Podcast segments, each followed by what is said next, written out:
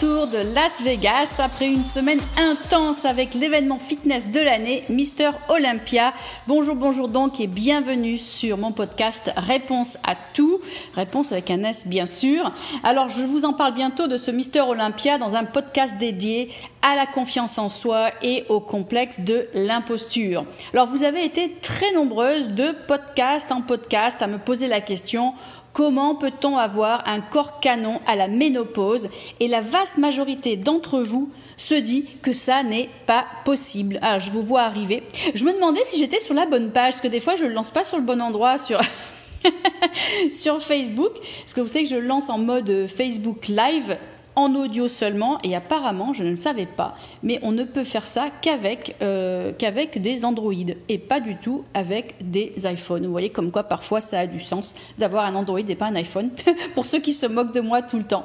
Voilà. En tout cas bravo merci pour me rejoindre. Sinon dans tous les cas vous le savez on peut retrouver euh, le podcast en direct après euh, là et après sur toutes vos plateformes de podcast préférées, que ce soit Apple Podcast, euh, Google Podcast, Overcast, etc. Et pour celles qui n'aiment pas ces outils-là, vous pouvez me retrouver sur mon blog valérieorsoni.fr. Dans le menu horizontal, vous trouverez le mot podcast. Et en cliquant dessus, vous pouvez accéder à toutes les émissions passées. Je vous rappelle que si vous avez envie de transformer votre corps, ne cherchez pas plus loin. Rendez-vous sur lebootcamp.com pour vous faire coacher au jour le jour et avec le code rentrée top R-E-N-T-R-E-E-T-O-P, vous démarrez même gratuitement donc, que dire N'attendez plus. Allez, c'est parti parce que la question qui revient très souvent, c'est peut-on, oui ou non, avoir un corps canon à la ménopause? Aujourd'hui, je me concentrerai uniquement sur le corps en termes de nutrition, fitness et bien-être. Et une prochaine fois, je vous parlerai des hormones bioidentiques et autres approches pour réduire les effets secondaires de ce moment important de la vie d'une femme. Bonjour Marjorie, bonjour Cécile, bonjour Sandrine et une autre Cécile à nouveau. Alors, c'est quoi la ménopause hein, C'est quoi? Eh bien, c'est un mot un peu sale qui fait peur à dire et que l'on évite de balancer à un dîner en ville. Dire j'ai chaud, c'est à cause de la ménopause, c'est encore presque aussi atroce que de dire j'ai trouvé des cafards sous mon lit. Alors que franchement, c'est une étape totalement naturelle de la vie d'une femme qui ne devrait ni plus ni moins être gênante que la puberté. Mais non, en fait, on parle jamais de ces règles non plus, c'est pas poli. Bref, c'est encore une condition que l'on garde confidentielle et tabou. On ne s'en sert qu'entre nanas pour justifier une prise de poids que l'on ne s'explique pas autrement. Et c'est sur ce front que je vais me concentrer aujourd'hui. Alors, la ménopause, c'est un phénomène naturel. J'insiste là-dessus, ça n'est pas une maladie, ça n'est pas non plus une condition honteuse qu'il faut cacher. Vous savez que j'adore la linguistique et l'étymologie des mots. Alors, le terme ménopause signifie étymologiquement arrêt des règles, du préfixe grec méno, qui veut dire règle et menstru, et du suffixe pause, qui veut dire arrêt, cessation. C'est marrant le nombre de personnes qui ne savent pas d'ailleurs, alors, que toutes les femmes vont être touchées à un moment ou à un autre de leur vie. Enfin, la ménopause désigne ainsi hein, la période qui survient au moment où les ovaires arrêtent de produire les hormones de la reproduction, à savoir estrogène et progestérone. Elle apparaît le plus souvent aux alentours de 50 ans, mais attention, de plus en plus de jeunes femmes ont une ménopause très très tôt, vers 30 ou 35 ans. C'est dire qu'on a une évolution qui se passe. Certains spécialistes euh, mettent euh, la, responsabilité sur des pesticides. Je ne sais pas à voir, mais en tout cas, ça se passe. Pour information, la prise de pilule n'influencerait pas le moment où la ménopause débute naturellement. Mais attention, tous les spécialistes ne sont pas d'accord sur ce sujet, notamment sur la pilule prise en continu qui donc réduit le nombre de cycles menstruels et qui en toute logique pourrait étendre la vie d'une femme avant la ménopause, c'est-à-dire en période de fertilité à voir. Alors les impacts de la ménopause varient d'une femme à l'autre. Certaines vont ressentir des bouffées de chaleur, d'autres vont devenir irritables, euh, d'autres encore vont souffrir de troubles urinaires ou encore de troubles de sommeil. Et ces effets secondaires vont du plus léger au plus intense et peuvent vraiment, vraiment euh, rendre la vie difficile pour certaines femmes qui traversent cette période. Aujourd'hui, nous allons nous concentrer, je le répète, hein, sur les kilos en plus qui apparaîtraient. Oui, j'emploie le conditionnel euh, à cette période charnière. Comme je le disais en introduction, la ménopause a bon dos apparemment hein, pour justifier les kilos en trop et une silhouette qui s'affaisse. Alors, est-ce vrai et ne pouvons-nous donc rien faire pour combattre cette situation? Côté chiffres, vous savez, j'adore les chiffres. la moyenne de prise de poids à la ménopause se situe entre 4 et 7 kilos, avec bien sûr des extrêmes dans les deux sens. Certaines femmes ne gagneront aucun kilo, voire vont se prendre tellement bien en main qu'elles vont avoir une île d'enfer, alors que d'autres vont s'alourdir, s'alourdir, s'alourdir jusqu'à prendre plus de 20 kilos, voire même plus. Donc le fait est donc là, la majeure partie des femmes prend du poids, plus ou moins, mais elle en prend. Mais donc, on peut se poser la question, quelles sont les causes et comment pouvons-nous réduire cet impact de la ménopause sur notre corps? Alors, contrairement à ce que l'on pourrait penser, là ça m'a beaucoup surpris d'ailleurs, la prise de poids n'est pas directement liée aux modifications hormonales de la ménopause. Non, non, non. Cela dit, vous allez insister et vous allez me dire que vous avez pris de la taille. Vous savez quoi? C'est sûrement vrai. En effet, il y a quelques années, je travaillais avec le professeur euh, Le Baron, pardon, je un trou de mémoire, de Le Baron, de l'université de Stanford. C'est le directeur du cursus de l'école de médecine, donc c'est pas rien. Et à l'époque, je travaillais sur un euh, manuscrit avec lui, qui aurait dû s'appeler, qui n'est jamais sorti, mais qui aurait dû s'appeler Doc et Pétunia. Pétunia, c'était moi, c'était la personne candide qui posait des questions, et Doc, c'était lui qui répondait doctement à mes questions un peu banales ou des fois euh, normales de la vie de tous les jours. Et dans les études qu'on a réalisées pour l'écriture de ce manuscrit, on a abordé le sujet de la prise de taille à la ménopause et la périménopause et on a mis en évidence, la migration de la graisse des cuisses et des fesses vers le ventre. Alors sur la balance, il est possible de ne pas avoir pris un gramme ni même 1% de graisse corporelle, mais visuellement, vous apparaissez plus lourde.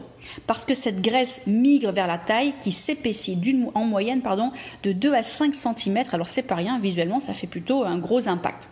Alors cette modification de la répartition des graisses est une condition que nous pouvons combattre, j'insiste, vous ne le voyez pas, mais je tape ma main sur la table, que nous pouvons combattre avec le bon régime et les bons mouvements. J'insiste, j'insiste, il est possible de se battre et de gagner cette bataille. Alors, plusieurs approches. Hein. Attention aux goûters sucrés et aux autres petits plaisirs sur lesquels vous craquez plus facilement à cause de la fatigue liée au manque de sommeil, dont je vais vous parler après. Et non, vous n'avez pas non plus besoin de 5 repas par jour. à la rigueur, j'irais bien plutôt à l'envers, à l'encontre des 5 repas par jour, en vous suggérant le fameux jeûne intermittent qui dure environ 16 heures et qui a fait d'ailleurs l'objet d'un podcast passé que je vous conseille d'écouter, de réécouter.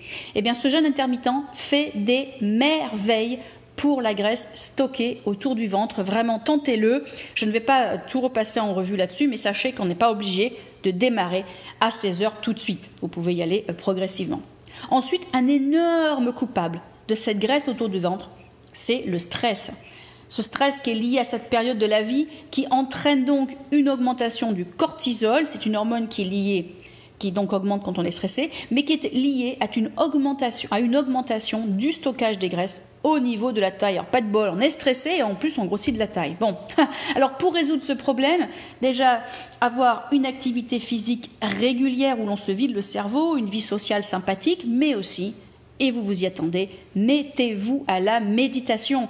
Téléchargez une application comme, je vous le donne en mille, Petit Bambou.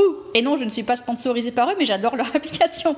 Vous pouvez aussi télécharger Calm, qui n'est qu'en anglais, je crois aujourd'hui, mais fantastique, C-A-L-M, ou Headspace, aussi en anglais, mais fantastique. Et je vous conseille de faire 10 minutes au moins par jour. Faites aussi des activités qui vous calment et qui vous permettent de faire le vide dans votre tête. Un point important pour réduire le stress, Arrêtez de toujours penser aux autres et mettez-vous à la première place de votre vie. Prenez soin de vous avant de penser aux autres. Vous savez, un peu comme dans l'avion hein, où on insiste, vous devez mettre votre masque à oxygène avant d'aider une autre personne. Et eh bien, c'est pareil dans la vie de tous les jours. Alors, la sangle abdominale, pardon, c'est vraiment un, aspect visuel qui peut vous perturber parce que déjà vous prenez un peu de graisse à la taille, si vous vous êtes un peu relâché, c'est ramolio. Bah, pour avoir du résultat, il faut la travailler tous les jours. Oui, vous m'avez bien entendu, pas la peine de faire une heure par jour, puisqu'avec mon programme ventre plat en 5 minutes par jour, que vous avez en livre ou sur mon site lebootcamp.com dans la boutique, et eh bien avec mon programme ventre plat en 5 minutes par jour, vous verrez des résultats foi de coach. Et pour réduire l'aspect épaissi de la taille, donc visuellement hein, ce qui fait le creux de la taille, eh bien refaites les exercices qui engagent les muscles obliques deux fois. Et oui, pas une, mais deux fois. Donc si c'est une ou deux minutes, eh bien, vous ferez deux ou quatre minutes. Et en tonifiant ces muscles obliques, eh bien, vous affinerez votre taille visuellement foi de coach.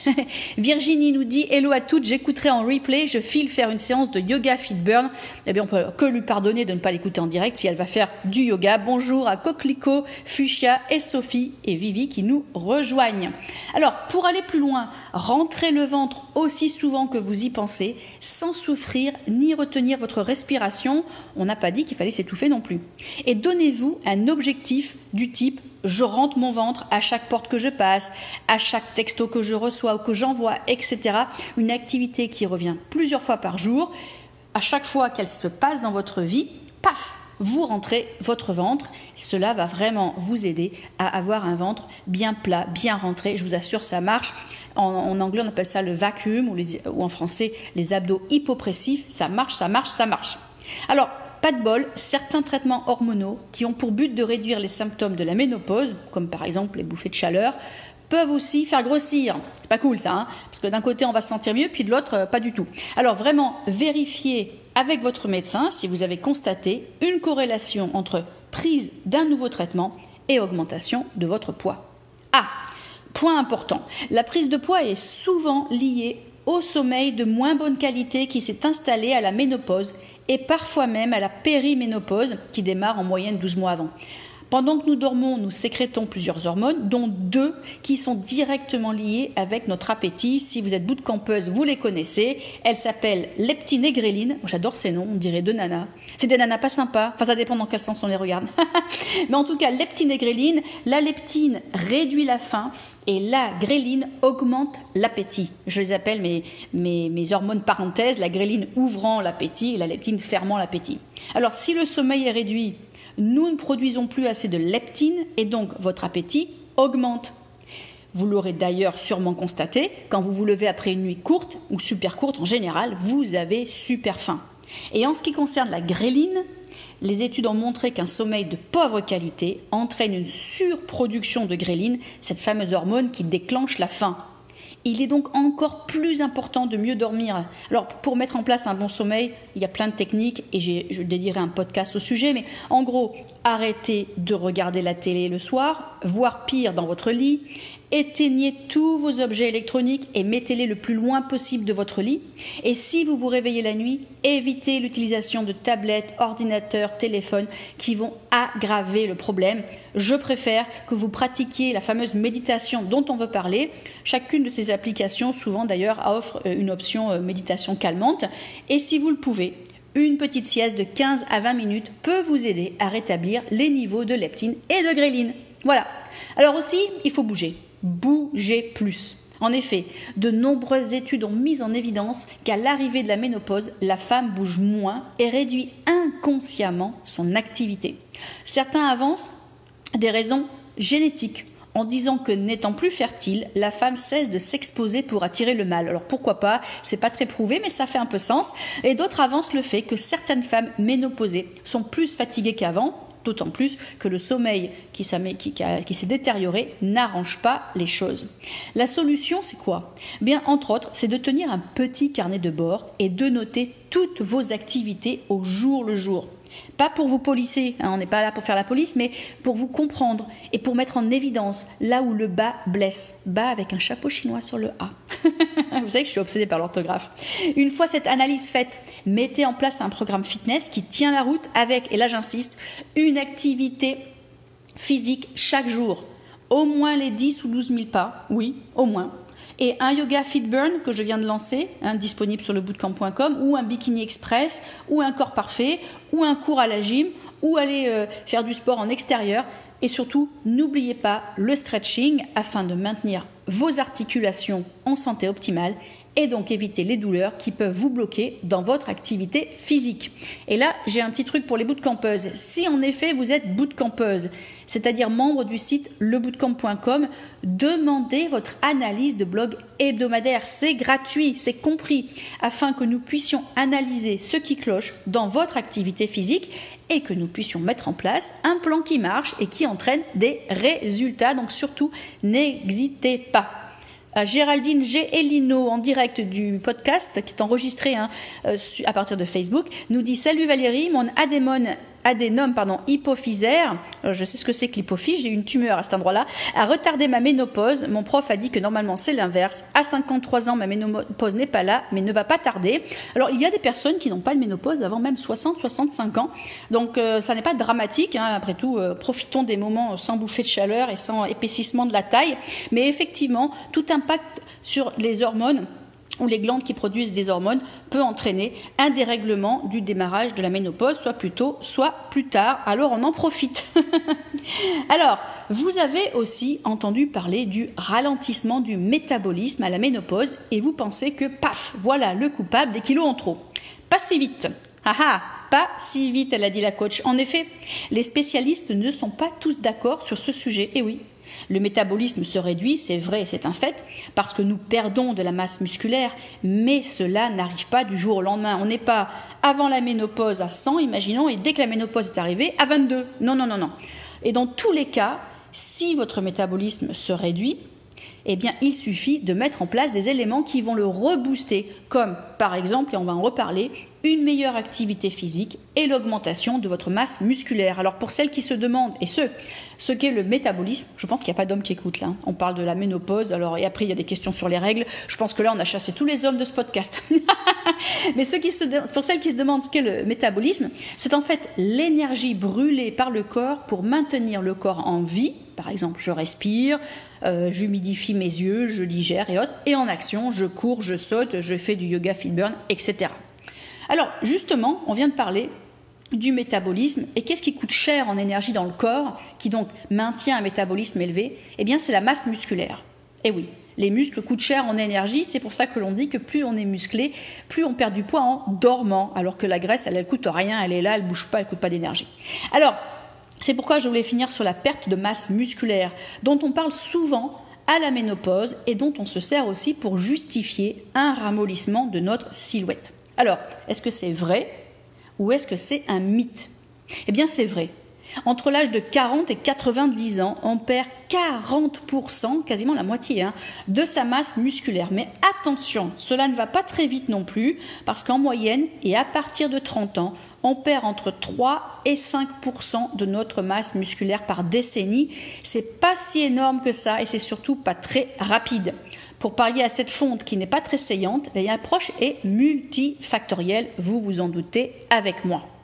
Alors, il est impératif de faire du sport tous les jours et pas seulement le jeudi soir un cours de Zumba avec les copines. Certes, c'est fun, mais cela ne suffit pas. Je vous rappelle que tout, le corps fait tout pour vous enlever votre masse musculaire, donc non seulement vous voulez en faire, mais vous voulez combattre en plus la perte. Donc c'est deux fois plus d'efforts, désolé, mais il faut le faire. Alors, bouger tous les jours, ça ne veut pas dire non plus deux heures d'entraînement militaire. Mais par exemple, 12 000 pas ou un équivalent sur un vélo et un peu de renfort tous les jours. Cela peut aller euh, de mon programme ventre plat en 5 minutes par jour au yoga fit burn. D'ailleurs, bienvenue à toutes celles qui le font et qui nous écoutent. Donc au Yoga Fit Burn qui vient de démarrer, qui sont tous les deux d'ailleurs disponibles sur le bootcamp.com.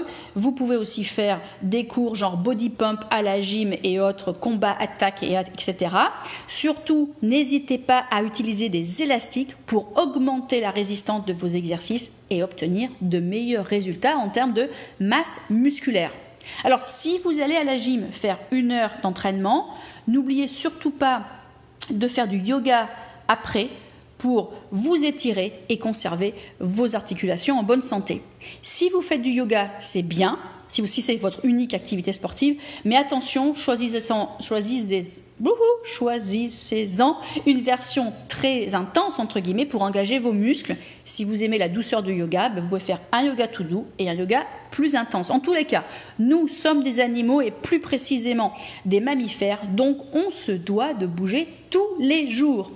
Et ensuite, manger assez de protéines, qu'elles soient vegan ou animales, un peu de poisson, des fruits de mer, de la viande, des œufs ou bien un équivalent vegan, avec un mélange euh, par exemple de riz complet de lentilles.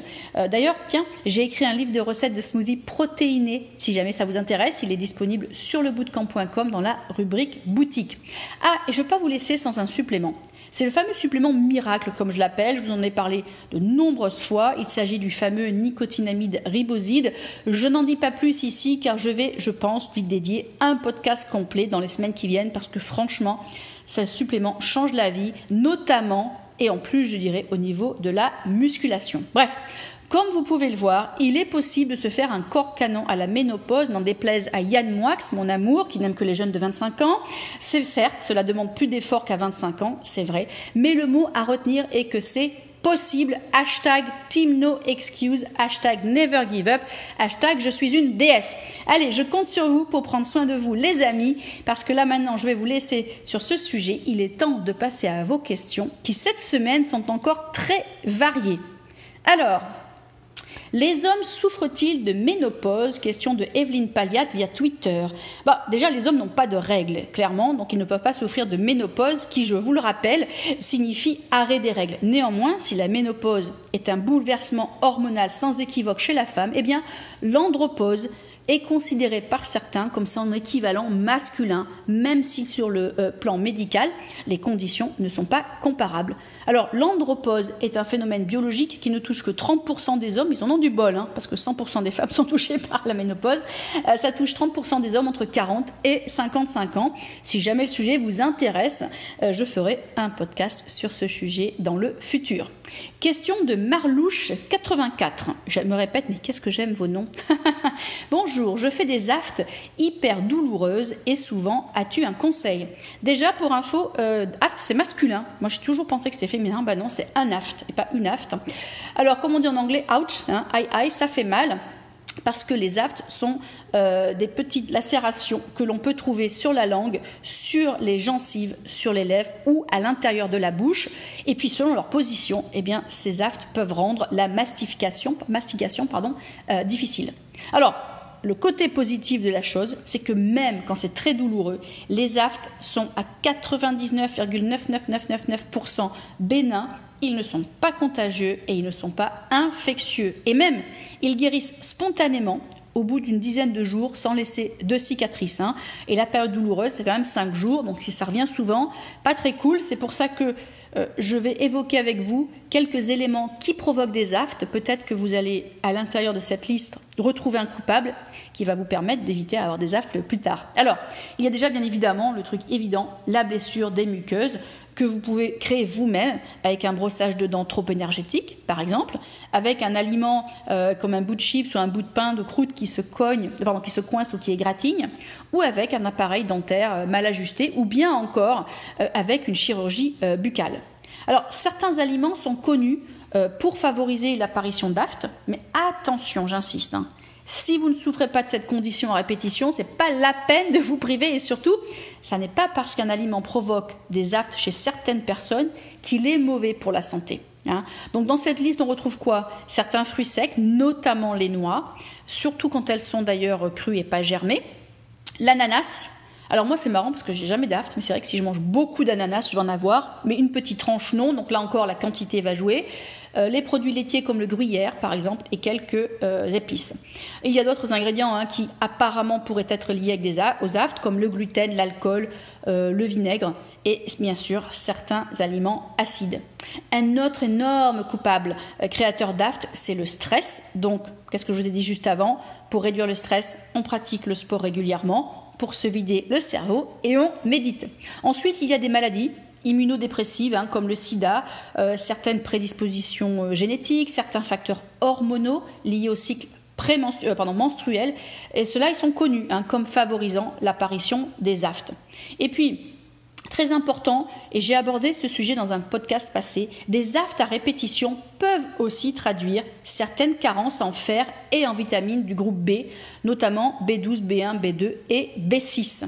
Alors pour vous soigner, il n'existe pas de traitement qui va faire disparaître l'aft miraculeusement. Mais les bains de bouche au synthol sont à ce jour la meilleure méthode de soulagement.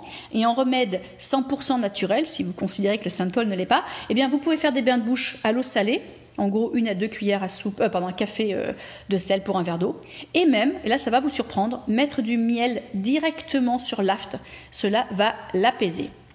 Question de Magali Sage 45. Ah non, pardon, Magali Le Sage ou Le Sage. je trouvais que c'était joli, Magali Sage 45. Comment muscler l'intérieur des cuisses? Ah, c'est vrai que cette question revient assez souvent, je reconnais.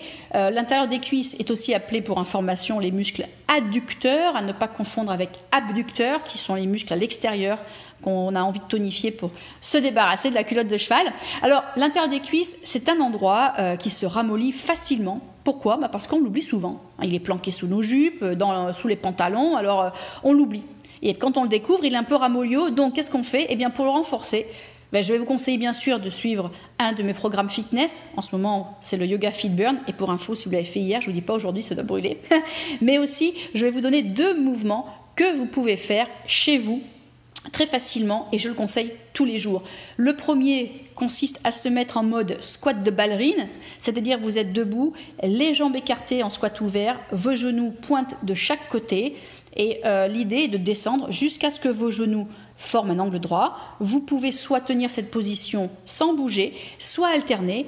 Alors sans bouger 20 secondes, puis des pulsations au bas pendant 20 secondes par exemple. Répétez pendant deux minutes une fois par jour et vous devez vraiment sentir une sensation de brûlure dans les muscles intérieurs des cuisses. C'est la preuve que ça marche. Le deuxième exercice peut être effectué sur votre canapé, donc ça serait vraiment cool, pendant votre film préféré ou pendant que vous écoutez ce podcast. Vous pouvez mettre entre vos genoux, mettre entre vos genoux une savette roulée ou un petit ballon de plage et vous allez écraser la chose par petites pulsations lentes et contrôlées pendant deux minutes euh, euh, deux minutes par jour. Et à répéter bien sûr chaque jour pour obtenir des résultats visibles en un rien de temps. Marie-Joseph nous pose la question en direct. J'ai toujours envie de manger vers 2-3 heures, même si je n'ai pas faim. J'ai des poignées d'amour, même si je maigris. Alors Marie-Joseph, euh, je ne sais pas si vous êtes bootcampeuse, mais si vous l'êtes, je vous conseille de suivre mon concept de régime, pardon, de jeûne intermittent 16 heures. Cela va vraiment vous aider, surtout si votre premier repas est euh, peu chargé en sucre. Je vous conseille de suivre pour cela mon programme détox sucre 30 jours, où vous avez des recettes qui vont vous empêcher d'avoir ces fringales. Parce que quand vous dites que vous avez envie de manger, c'est que vous avez une fausse faim qui est souvent liée à l'impact glycémique du repas précédent. Laurence Després nous dit que l'arbre athée, ou le tea en anglais, est apparemment très efficace contre les aftes. Je ne l'ai jamais testé, mais je vous laisse tester de votre côté. Merci Laurence. Alors, prochaine question. Euh, coucou Valérie, coucou. Que penses-tu du skir SKYR As-tu déjà essayé à mercredi Lilior 972 J'aime bien le skier. Dis donc au Scrabble, SKYR, si on pouvait rajouter un X à la fin et un W, et là c'est carton plein. Hein. Alors, pour celles et ceux qui ne savent pas ce qu'est le skir, il s'agit d'une spécialité laitière qui se situe à cheval entre le yaourt et le fromage très tendre, et cette spécialité nous vient d'Islande. Alors, il semblerait euh, que l'origine du skir soit la Norvège et que euh, les Vikings, que j'adore tendrement, l'aient emporté avec eux lors de leur migration en Islande. Alors, les marques qui distribuent le skir en France n'ont pas lésiné sur le marketing parce que même nos magazines préférés ont titré des trucs dingues. Hein. Alors, j'en vous en cite deux.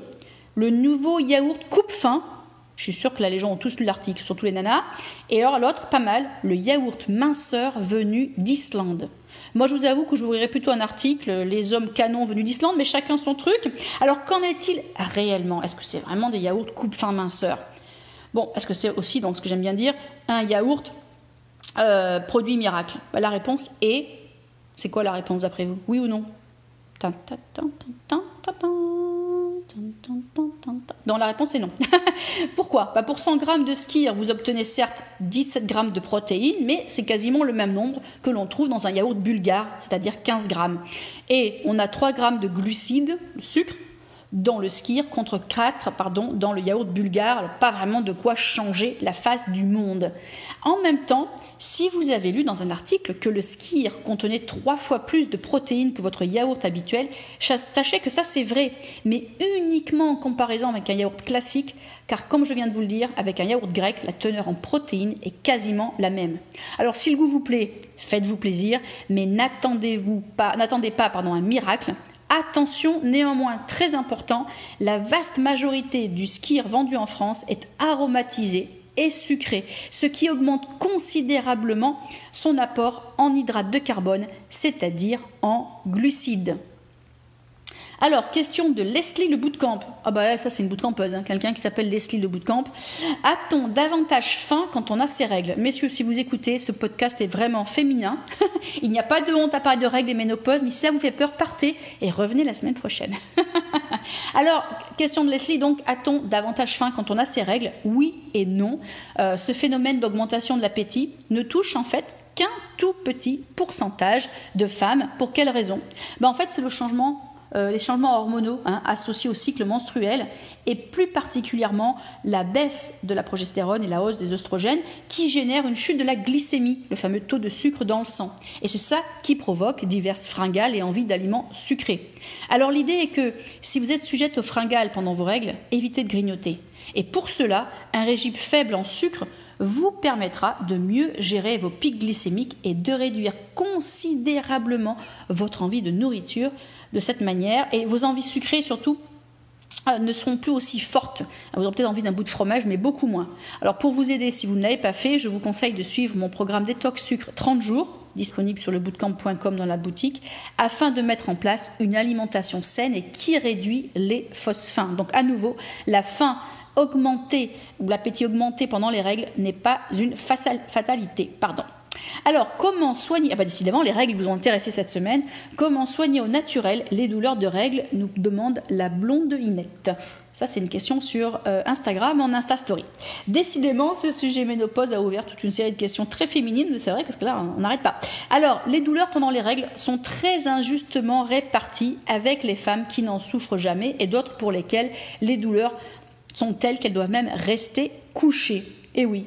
Alors entre ces deux extrêmes, il existe des niveaux divers. Hein. Il y a une femme qui peut souffrir un mois et pas le mois d'après, une qui souffre un peu entre les deux, un seul jour ou plutôt trois. Bref, il y a vraiment un vrai euh, arc euh, arc-en-ciel, j'allais dire, de niveau de douleur. Alors déjà, une chose est sûre, éprouvée. Faire du cardio la veille du début des règles réduit considérablement les douleurs. Testez la prochaine fois et donnez-moi des nouvelles. Si les douleurs sont là, vous pouvez aussi mettre une bouillotte sur le bas-ventre ou sur le bas du dos, voire les deux, hein, ça marche très bien aussi. Et puis comme la chaleur fonctionne bien, n'hésitez pas à prendre un bain chaud ou à faire une séance de sauna infrarouge. Et moi qui adore la cryothérapie, j'ai envie de vous dire que pendant ces quelques jours sensibles, abstenez-vous de faire de la cryothérapie. Alors, bien évidemment, euh, ah, je voulais vous dire un truc assez amusant. Ça va vous paraître contre-intuitif, mais avoir un orgasme pendant ces règles réduit considérablement les douleurs liées à cette condition. Je vous laisse voir comment vous allez réaliser la chose. Et bien évidemment, si ces douleurs deviennent trop intenses ou vous paraissent anormales, direction le médecin. Ok, on sort de la ménopause, des règles et autres, et on va prendre la question de Caro Cuisine. Quel sport faire avec le pied dans le plâtre pendant six semaines et une hernie discale ah bah décidément, euh, Caro, euh, pas de bol. Hein. Bon, pour la hernie, tout dépend où elle est située, sa sévérité, etc. Vérifier avec son médecin. Mais vraiment, tout ce qui est planche et gainage aide énormément. Il faut éviter les exercices où l'on porte des poids à bout de bras au-dessus du corps pour éviter tout tassement. Certains types de yoga sont recommandés. Ce que je fais moi au yoga, euh, yoga fit burn, vous pourriez le faire, sauf qu'avec le pied dans le plâtre, ça vous limite énormément. Dans ces cas-là, il vous reste allongé, faire des exercices de bras, hein, euh, biceps, triceps, monter, descendre. Là, vous travaillerez vos pectoraux sans problème. Euh, vous pouvez aussi serrez le petit ballon dont je parlais tout à l'heure entre vos genoux, vous travaillez l'intérieur des cuisses. Et puis, selon le plâtre, vous pouvez aussi en salle de gym faire du vélo. Voilà, nous sommes arrivés à la fin de ce podcast qui, je l'espère, vous aura plu. On se retrouve la semaine prochaine pour un sujet spécial dédié à l'estime de soi et au complexe de l'imposture. Je me suis basée euh, sur mon expérience au Mister Olympia de Vegas pour créer ce podcast. Il sera exceptionnellement enregistré le vendredi 27 septembre puisque je serai sur un bateau avec une connexion très limitée. D'ici là, n'hésitez pas à réécouter ce podcast Réponse à tout, ou les précédents d'ailleurs, à vous abonner sur une plateforme podcast préférée pour n'en rater aucun. Et bien sûr, Continuez vos partages, c'est grâce à vous et oui que ce podcast grandit semaine après semaine. Je vous laisse comme chaque semaine avec une nouvelle musique entraînante. Apparemment ça vous plaît. Je vous embrasse et vous dis à très vite.